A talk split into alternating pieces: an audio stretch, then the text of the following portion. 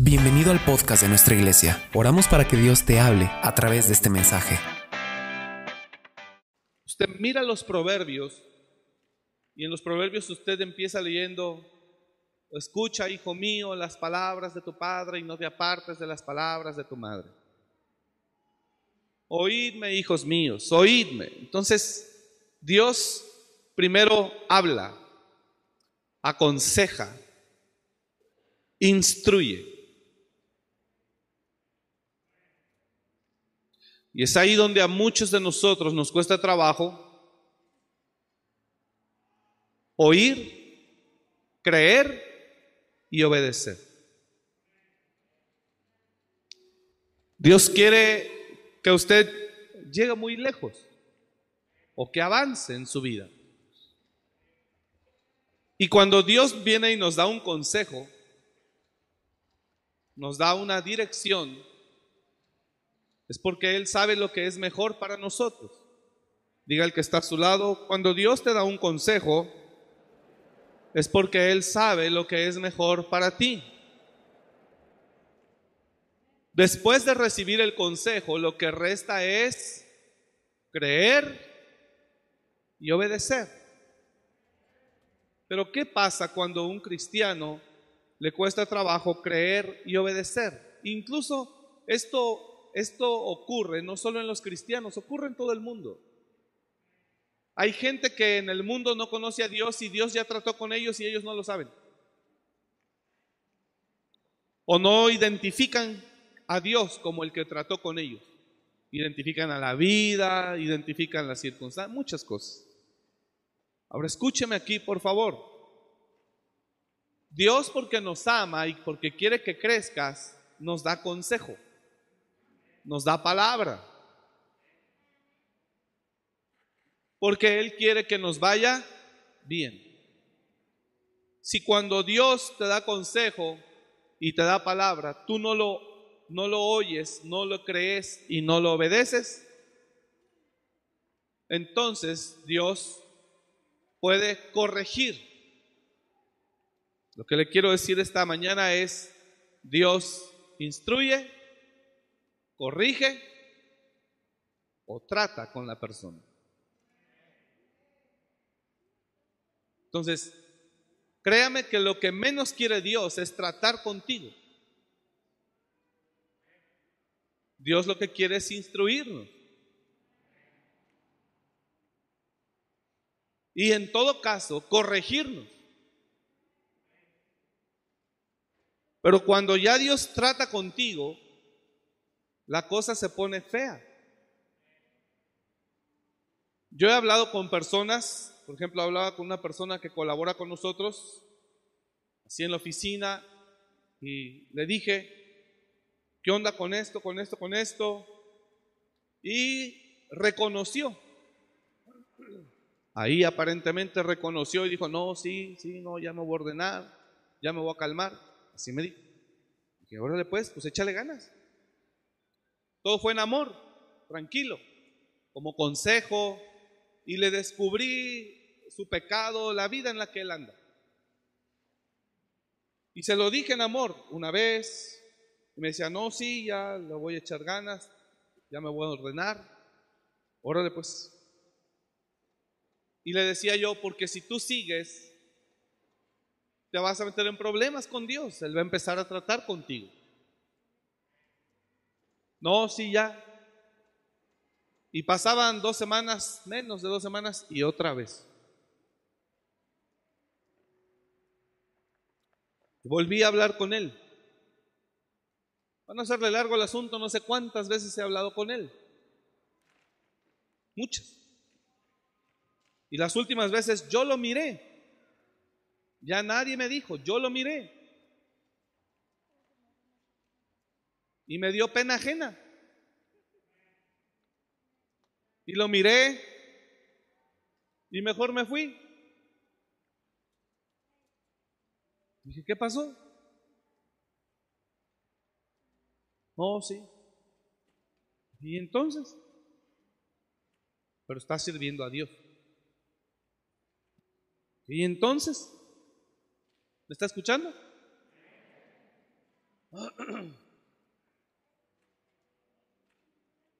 No, si ya me voy a ordenar.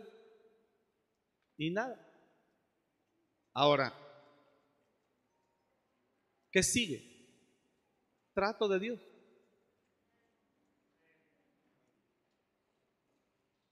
¿Qué sigue para esa persona? Trato de Dios. ¿Por qué? Porque Dios ya habló. Te dijo, hijo mío, escucha las palabras, está atento a las razones de mi boca, guárdate, mira. No entiende. Entonces, ¿a qué se acerca esa persona? A un trato. ¿Me estás siguiendo? Y Dios no quiere tratar contigo. Dios te quiere tratar como a un hijo. Y quiere que goces de las bendiciones que el Padre, solo Él como Padre sabe dar. Ahora, lo más tremendo de esto es que los seres humanos, el pueblo de Dios, no entendemos hasta que Dios trata con uno. Y sabes que Dios para tratar con uno, si te tiene que dejar en la calle, lo hará. Si tiene que destruir tu familia, lo hará. Si se tiene que acabar tu matrimonio, lo hará. Si tienes que quedar sin ojos, lo hará. Porque horrenda cosa es caer en manos del Dios vivo. Yo he estado hablando, y él es, el caso que le estoy hablando es el caso de muchos más.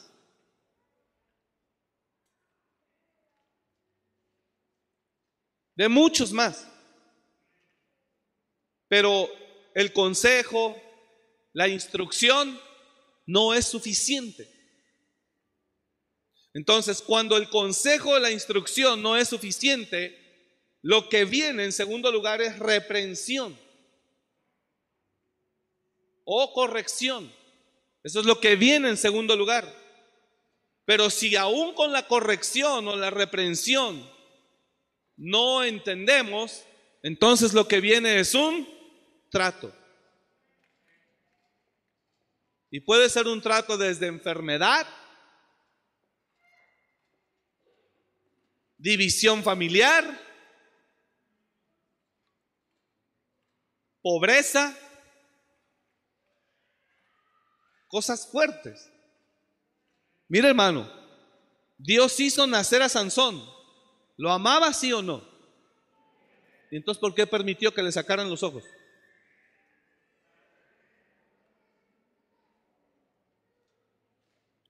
Dios permite que, que Sansón nazca y que nazca con un propósito, para un fin. Pero Sansón, en lugar de entender para qué había nacido, Sansón le da vuelo a la hilacha. Y Sansón está dale y dale con todo. Y Sansón jugó con la unción. Se burló de sus enemigos.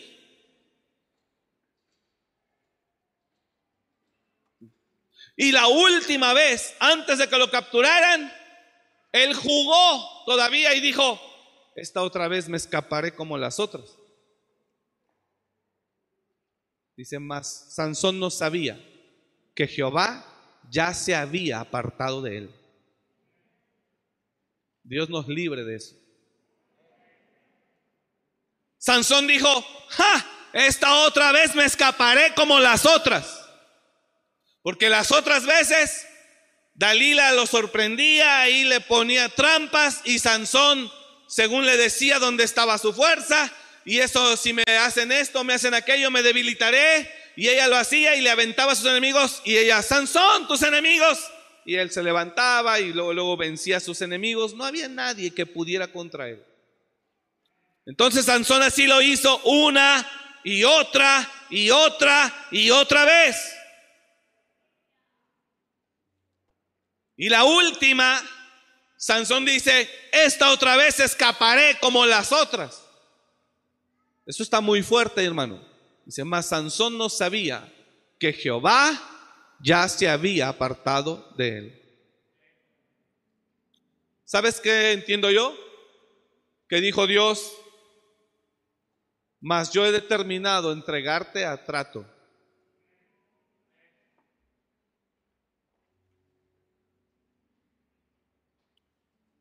Y si eso quieres, lo tendrás.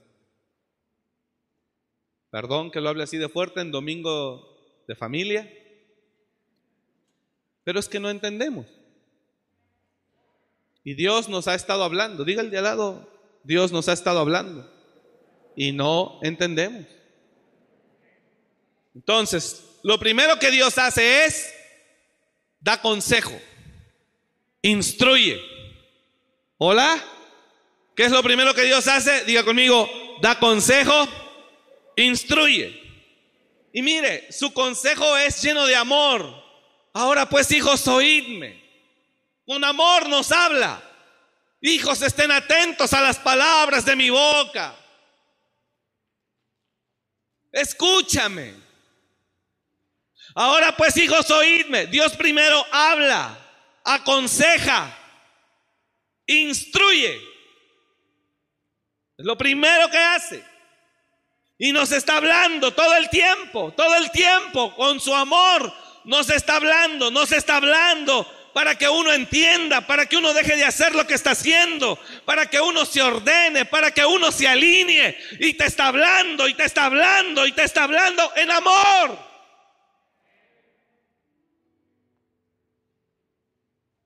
Pero si usted no entiende, o si usted y yo no entendemos, entonces Él nos va a reprender. Y la reprensión es una zarandeada para provocar que tú reacciones. La reprensión es solamente una zarandeada ahí momentánea para provocar que hagas, ah, caray, ya. O sea, me volteé en el carro, accidente, maromié, ay Señor, perdóname. Bueno, alíñez. Accidente. Apenas hablé con una persona, le dije, hijo, me cuesta trabajo poder avalar la oportunidad que te están ofreciendo nuevamente, porque después de lo que tú hiciste, después de lo que viviste, tuviste un accidente de muerte. Te dijeron que ibas a quedar cuadraplégico, luego inválido. Un accidente de muerte. Lo que tú tuviste, estuviste meses en rehabilitación. Por la gracia de Dios estás caminando otra vez. Y volviste a caminar y otra vez te fuiste al alcohol, a la fornicación, al pecado. Le dije, y vi con qué ligereza se te olvidó rápido lo que Dios hizo por ti. Entonces ahorita que me dicen, le doy la oportunidad, yo digo, pues frutos no ha dado. Porque a los seres humanos se nos olvida rápido todo lo que Dios nos ha dado o lo que ha hecho por nosotros. Entonces Dios primero nos aconseja. Proverbios está lleno de consejo. Ahora pues hijos, oídme. Estad atentos a las palabras de mi boca. Escuchadme. Átalas a tu cuello. Bla, bla, bla, bla. Dios primero está hablando y hablando. Hermano, de la persona que le hablo, yo he hablado con él diez veces. Y dice que sí. Y a la semana, ¡pum! otra vez. Pero mira, haz de cuenta que van las aves, yo no ando investigando, y las aves vienen y me dicen todo lo que hace. Y una de las últimas veces yo mismo venía de viaje y yo mismo lo encontré. Yo me dio pena ajena. Venían pastores conmigo. ¿Y sabes qué sacan los pastores? Dicen, qué tremendo es Dios. En medio de un mundo y mirar. ¿Qué crees? Ni así ha parado. ¿Qué sigue? Trap. Lo peor es que usted no ha dimensionado cuando Dios trata con alguien. Mire, hijo, de la nada, si tú resistes a Dios, eres rebelde a Él, eh, eh, no entiendes, no entiendes. De la nada Dios te puede hacer nacer un cáncer y que te revuelques ahí unos buenos años. Y dice Dios, no, no te vas a morir. pero ahí te vas a quedar.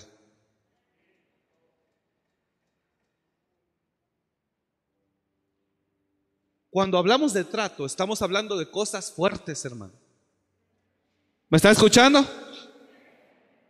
Si creía que venía a una iglesia donde Jesús es chido, cuate, buena onda, sí, sí lo es. Pero también es esto. Porque también esto está en la Biblia.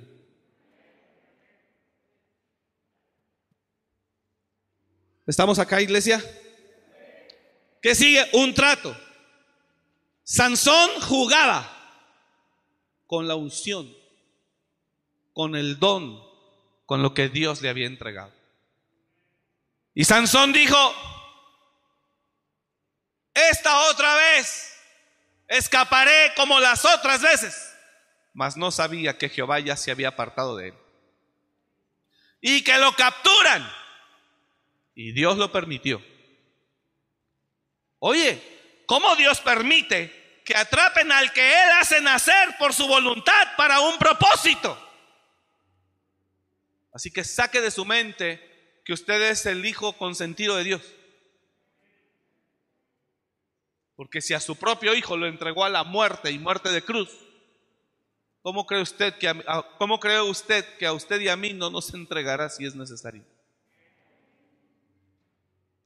A su propio hijo lo entregó. Con todo eso, dice Isaías, con todo eso Jehová quiso sujetarlo a padecimiento. El Padre sujetó a Jesús a padecimiento. Sansón nace por voluntad de Dios. Pero Sansón no entiende. Sansón le dice, me gusta esa mujer de las filisteas, dámela. Y la mamá de Sansón, hijo, ¿y qué no hay aquí en Israel alguna chica que te agrade? ¿Por qué tiene que ser de aquellas? Me gusta, tómamela por mujer. O sea, el hombre, el hombre imponía, el hombre era recio, el hombre era determinante. Pues era el Hulk de aquellos años. O Hulk, no sé cómo. Hulk. ¿Está entendiendo? Entonces Sansón nace por voluntad de Dios. Y Dios mismo lo entrega. Ese trompo al uña. Dios mismo lo entrega. ¿Por qué? Porque no entendía. Así hay gente afuera que no conoce a Dios y sigue mal y mal y mal y no entiende. Y no entiende. Y entran en tratos de enfermedad espantosos. Tratos de miseria espantosos. Pero Dios no diseñó eso para nuestra vida.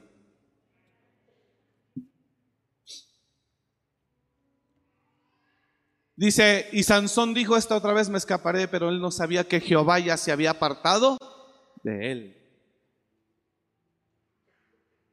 Y que lo capturan, hermano. Y que le sacan los ojos.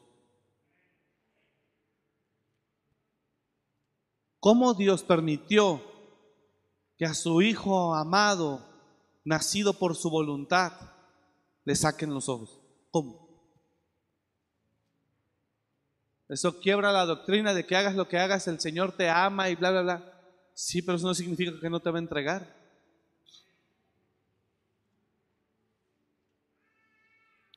Y que le sacan los ojos a Sansón. Y que lo utilizan como, como asno o como buey.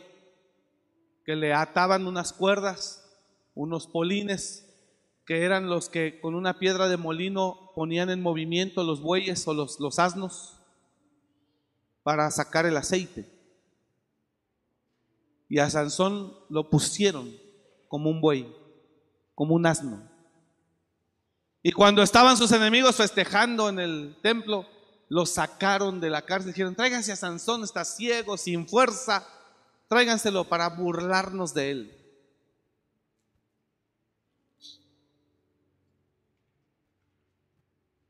Y Dios lo entregó a eso. A Sansón nacido por voluntad propia de Dios.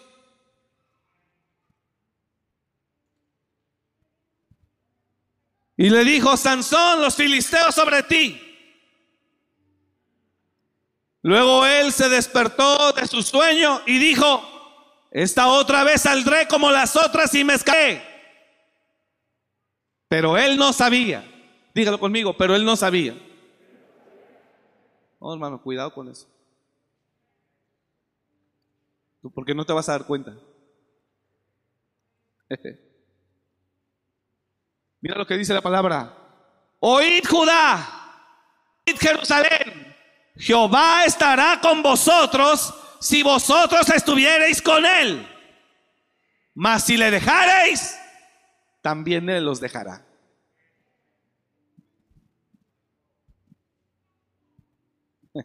Y cuando el cristiano ya empieza a poner en primer lugar otras cosas que a Dios, dice el Señor, ¿me dejaste? Bueno, pues, pues yo también.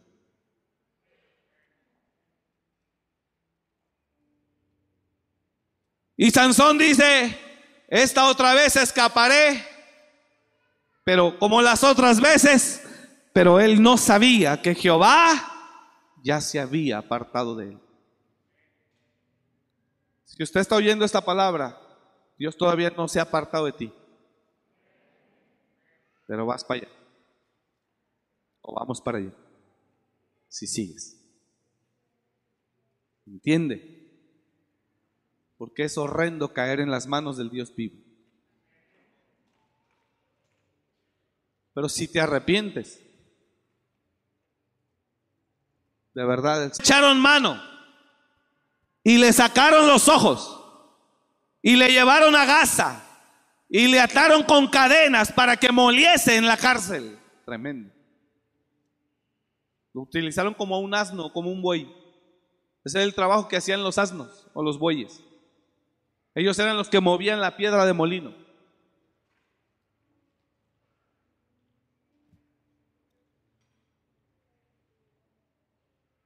Entonces, imagínense,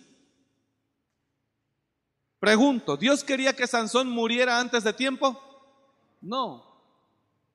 ¿Dios quería que Sansón le quitaran los ojos? No, nunca se lo dijo Dios a los padres de él. Nunca dijo, y a, tus hijos, y a tu hijo Sansón le sacarán los ojos. Y caerá en manos de los filisteos. Y se lo llevarán a Gaza. Y allá trabajará como un buey en la cárcel. Dios nunca habló esto de Sansón, nunca. Pero eso fue lo que Sansón provocó.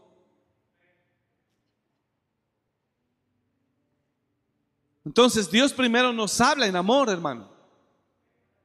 Nos habla con su amor, nos habla con su amor. Hijos, oídme. Ahora pues, hijos, oídme. Y si no entiende, porque no cree, no cree, entonces Dios reprende. Y la reprensión es un evento. La reprensión es un evento que te sacuda, que te dé miedo en el momento. Como aquel que anda mal vendiendo droga y viene a la iglesia y vende droga y viene a la iglesia y no entiende y no entiende. Y entonces Dios permite que esos que andan ahí de maños, pum, lo levanten y le pongan unos fregadazones y que le digan, ahora sí te vas a morir y ahora sí esto y te hagan orinarte. Y ahí clamas porque clamas.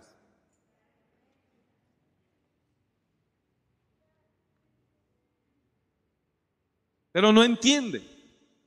Entonces, eso es un evento. La reprensión es un evento. Es una llamada de atención. ¿Me está escuchando? Es una llamada de atención. El problema es que cuando viene la llamada de atención, tú prometes y juras y perjuras que ya te vas a ordenar. Pero pasan las semanas, los meses y otra vez. Y se te olvidó la reprensión y se te olvidó que Dios te estaba hablando y hablando. ¿Sí me está escuchando? Y si no entiende y no entiende, entonces Dios ya entrega un trato. Un trato. Y un trato ya no es un evento. ya puede ser todo un ciclo, todo un tiempo. Y hermano, ahí vas a llorar. Ahí lloramos. Y aunque usted le diga, Señor, ya de verdad ya entendí, tratos son tratos.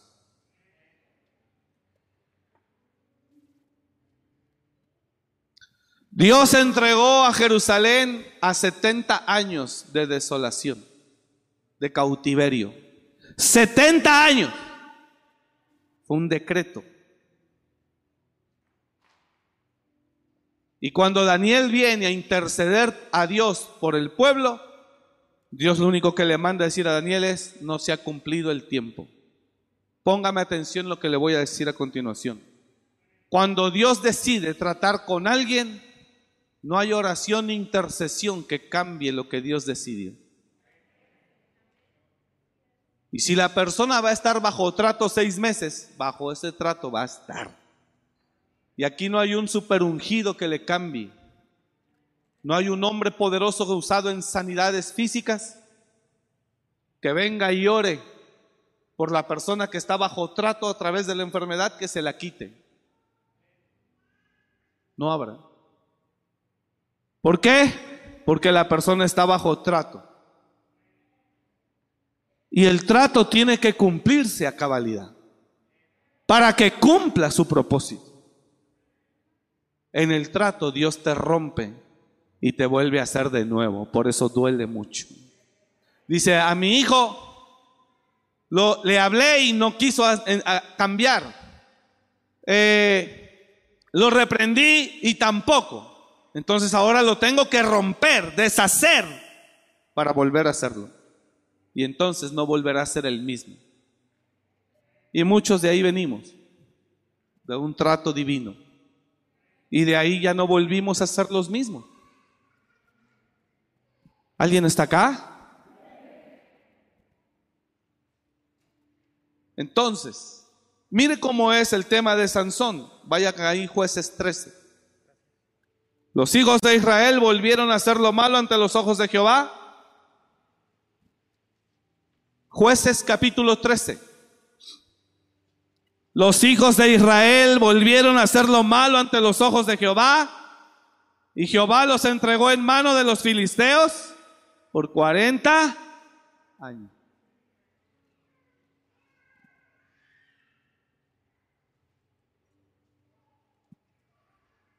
¿Por cuántos años? Suelta la palabra. 40, nada más 40. Hay unos que tienen sirviendo 5, 10 años y ya están blasfemando. Que Dios no cumple, que Dios no. Los hijos de Israel volvieron a hacer lo malo ante los ojos de Jehová y Jehová los entregó en mano de los filisteos por 40 años. Tremendo. 40 años. No dos años de pandemia, no, 40. Y había un hombre de Sora de la tribu de Dan, el cual se llamaba Manoa. Y su mujer era estéril y nunca había tenido hijos. A esta mujer apareció el ángel de Jehová y le dijo, he aquí que tú eres estéril y nunca has tenido hijos, pero concebirás y darás a luz un hijo. Ahora pues no bebas vino ni sidra ni comas cosa inmunda. Dios da instrucciones a la esposa de Manoa. Pues he aquí que concebirás y darás un hijo, a luz un hijo, y navaja no pasará sobre su cabeza. Ahí le dijo, quiero que le dejes el pelo largo. Porque el niño será nazareo a Dios desde su nacimiento. ¿Qué iba a ser? Nazareo. Imagínese ese tremendo. Escogido, dedicado. Y él comenzará, oiga, y él comenzará a salvar a Israel de mano de los filisteos. ¿Para qué iban a ser ese hijo? Para salvar, vamos, dígalo conmigo, para salvar a Israel de manos de los filisteos. ¿Para qué iban a ser Sansón? Para eso. ¿Dónde Dios contempla que le saquen los ojos? ¿Dónde Dios contempla que jueguen con Él y se burlen de Él y lo humillen? ¿Dónde? donde Dios contempla que en la cárcel lo pongan a trabajar. Dios no contempló eso.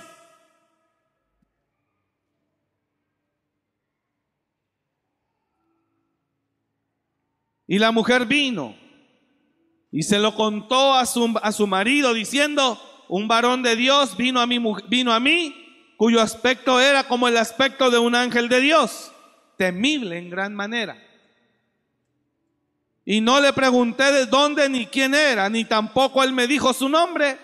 Y me dijo, he aquí que tú concebirás y darás a luz un hijo, por tanto ahora no bebas vino ni sidra ni comas cosa inmunda, porque este será niño nazareo a Dios desde su nacimiento hasta el día de su muerte.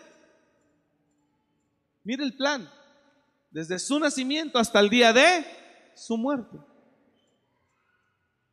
Entonces oró Manoah a Jehová y dijo, oh Señor mío, yo te ruego que aquel varón de Dios que enviaste vuelva ahora a venir a nosotros y nos enseñe lo que hayamos de hacer con el niño que ha de nacer.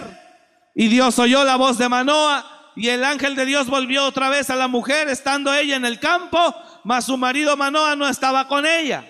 Y la mujer corrió prontamente a avisarle a su marido diciéndole, mira, que se me ha aparecido aquel varón que vino a mí el otro día. Y se levantó Manoa y siguió a su mujer y vino al varón y le dijo, ¿eres tú aquel varón que habló a la mujer?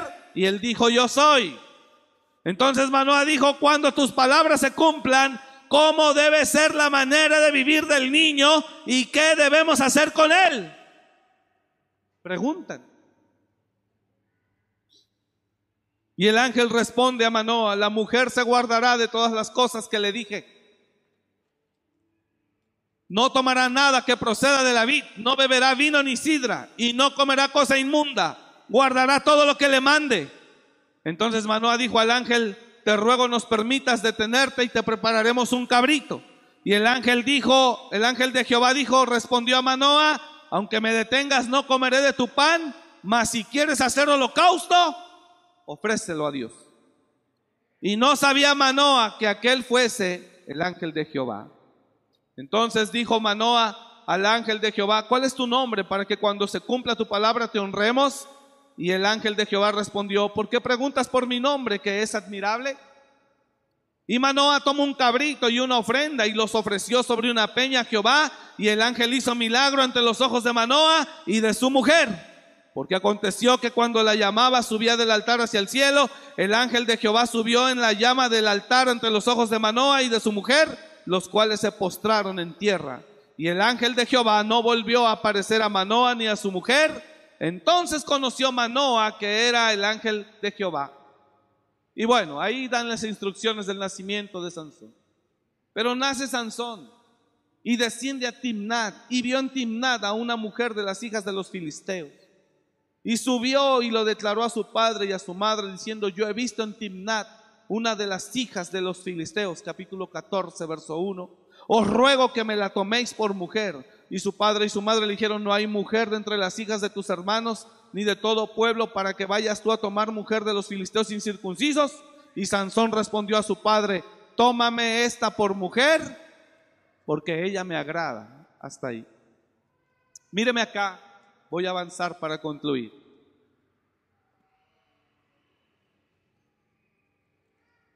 Sansón nace con un propósito. Ojo acá. Dos, nace con dones especiales. Tenía la fuerza que ningún hombre. Mataba leones. Enfrentaba cientos de hombres, los podía él destruir. Jugó con la gente. No tengo el tiempo para contarle la historia pero todavía le pone unas adivinanzas a los filisteos, convive con ellos, ahí andaba con ellos. Sansón se sale del propósito, eso es claro. Sansón empieza a aprovechar su cuerpo, su personalidad, para poderle dar placer a su carne. Y se empieza a acostar con una, con otra, se acostaba con rameras, con prostitutas. El hombre le dio vuelo a la hilacha, qué propósito de Dios ni que nada. Es hay mucha gente que utiliza los atributos de que Dios le dio desde su nacimiento para gozarse y para servirse el mismo, no para servirle al que le entregó todo. ¿Ah? ¿Sabe cuántos artistas Dios les dio don y talento para cantarle a Él? Y le terminaron cantando al mundo. Muchos artistas, muchísimos, más de los que se imaginan. Elvis Presley es uno de ellos. Jenny Rivera es otra de ellas. Y muchos más. Entonces Sansón en lugar de hacer lo que Dios le mandó a hacer, él empezó a darle vuelo con todo. ¿Me está escuchando? Y Dios le dio chance. Diga conmigo, y Dios le dio chance. Varias veces. ¿Por qué? Pues porque contrataron una mujer y le decían, anda, ve, descubre en qué consiste su fuerza, para que nosotros sepamos y lo podamos aprender y matar. Y Sansón sabía que andaba en medio de sus enemigos Sansón sabía que sus enemigos lo aborrecían, lo querían matar. Y él ahí se paseaba en medio de ellos, mofado de la fuerza que tenía. Burlándose. Y decía, a ver, a ver, a ver, a ver, les voy a poner este dicho, a ver, descúbranmelo. Y él todavía se burlaba de ellos. Y cuando la mujer contratada por sus enemigos lo seducía, él sabía lo que él, él, sabía. Y por eso decía, mira, es que si me, si me amarraren o me ataren con unas cuerdas que nunca nadie hubiese sido atado, perderé mi fuerza y me debilitaré. Y Sansón se hacía el sonso por acostarse con ella.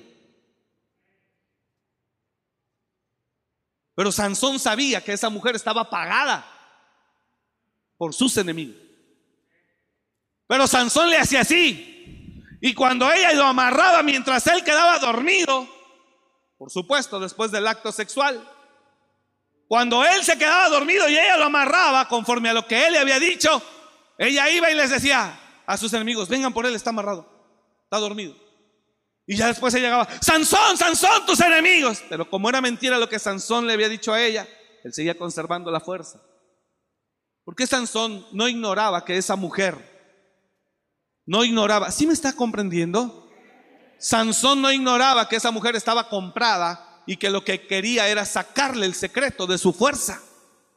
Pero Sansón, pero Sansón se hacía menso con tal de seguirse acostando con ella.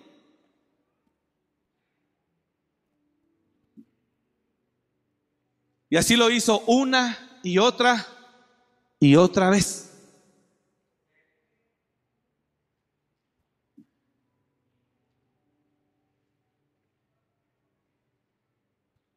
Dios siempre estará contigo, es lo que dicen los predicadores de hoy. Eso es real. Pero eso no significa que te va a pasar por alto todo lo que hagas. Lo engañaron. Hablé con unas personas hace unos días. Dije, entonces, si ustedes le dan así, así, así, pues entonces yo también lo voy a hacer. Yo también lo voy a hacer. Ah, no, porque tú eres el pastor, tú tienes que andar derechito. ¿Y entonces tú qué eres? Yo soy el pastor, tengo que andar derechito. ¿Y tú qué eres? ¿Tú qué eres? Eres hijo de Dios. Eres siervo de Dios. Y sirves a Dios. Entonces eso no te demanda a ti que también andes derechito. Tú sí, porque tú eres el pastor. Ah, no, yo también le voy a dar entonces vuelo. Usted escucha música del mundo y anda en la fiesta y todo. Bueno, ahí voy a andar yo también. Pues, ¿cuál es el problema? Porque cuando usted escucha música del mundo y anda de farra y todo, y yo le digo que no lo haga y que esto, usted me dice que soy un religioso. Ah, bueno, entonces yo lo voy a hacer. Y tampoco quiero que me diga que yo soy un mundano. Porque nada más el, el único que tiene que andar bien alineado es uno. No, hermano. Dios no tiene nietos. Ni tiene favoritos. Si yo trato de guardarme o de caminar lo mejor que pueda, es por Dios, no es por quedar bien con usted. Porque yo sé quién es Dios. Y sé que me ama. Pero también sé que si no entiendo, Él puede tratar conmigo. ¿Está acá? Y Dalila le decía, yo te ruego que me declares en qué consiste tu gran fuerza ¿Y cómo podrá ser atado para ser dominado? Está, el más tonto entiende qué pretende esa mujer. Y le respondió Sansón, si me ataren con siete mimbres verdes que aún no estén enjutos, entonces me debilitaré y seré como cualquiera de los hombres. Siguiente, y los príncipes de los filisteos le trajeron siete mimbres verdes que aún no estaban enjutos y ella le ató con ellos. Y ella tenía hombres en acecho. Y ella tenía hombres en acecho en el aposento. Entonces ella le dijo, Sansón, los filisteos contra ti. Y él rompió los mimbres como se rompe una cuerda de estopa cuando toca el fuego. O sea, facilísimo. Y no se supo el secreto de su fuerza. Siguiente verso. Entonces Dalila dijo a Sansón, aquí tú me has engañado y me has dicho mentiras. Descúbreme pues ahora, te ruego, cómo podrás ser atado. Y ahí viene, y él dijo, si me ataren fuertemente con cuerdas nuevas que no se hayan usado, yo me debilitaré y seré como cualquiera de los hombres. Diga conmigo, jugando con el pecado. Vamos, dígalo fuerte, jugando con el pecado. ¿Por qué no lo quiere decir? Ah, porque así andamos varios. Jugando con el pecado. Y él, entonces, tomó cuerdas nuevas y lo ató y le dijo, Sansón, los filisteos y los espías estaban en el aposento, mas él las, rompió de sus brazos como un hilo. Imagínese Sansón, según está dormido, relajado después del acto sexual. ¿Usted cree que él no siente que lo están atando? Y él se deja atar. Y yo creo por riéndose de que pues sabe que no está ahí su fuerza. O sea, él jugando y burlándose de su enemigo en su cara. Y ya según está amarrado y cuando, Sansón, tus enemigos, y entonces él se levanta y deshace las cuerdas y sale librado. Y Dalila le dice, hasta ahora me engañas y tratas conmigo con mentiras. Descúbreme pues ahora cómo podrás ser atado. Él entonces le dijo, si tejieres siete huedejas de mi cabeza con la tela y las asegurares con la estaca, entonces, avanza. Y ella las aseguró con la estaca y le dijo, Sansón, los filisteos sobre ti. Mas despertando él de su sueño, arrancó la estaca del telar con la tela. Siguiente verso. Y ella le dijo, imagínense, tercer vez y se escapa. Y le están haciendo así unos, unos monitos acá arriba y él, él feliz de que...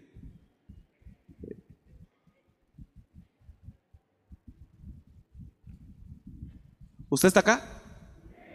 ¿Me estoy explicando lo que quiero hablar o no?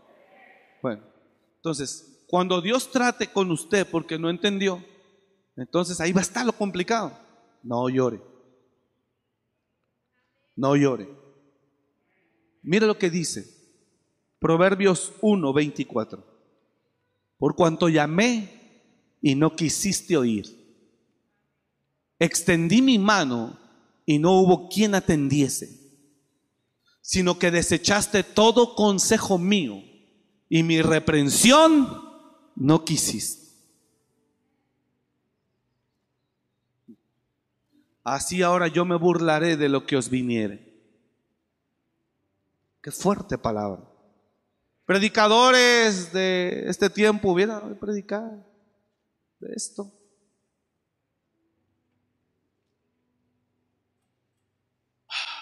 Yo sé que Dios es bueno, hermano, pero uno abusa de su bondad, la neta. Se mancha uno. Dios es bueno y uno se mancha. Dios es bueno y uno abusa. Dios es bueno y uno abusa. Hemos cometido cosas y Dios no las ha sacado a luz. Porque miró que te arrepentiste y que corregiste. Pero algunos dale y dale y dale. Ay, papá, no sabe dónde se está metiendo. Proverbios 1:24, por cuanto llamé y no quisiste oír. ¿Qué fue lo que dije primero? Dios primero qué? Te habla, te aconseja, te dice, oídme. Pero no entendemos. No, pero Jesús es bueno. Claro que sí, aún en el trato, Él va a tener misericordia, pero no significa que te lo quitará. No, te va a dejar.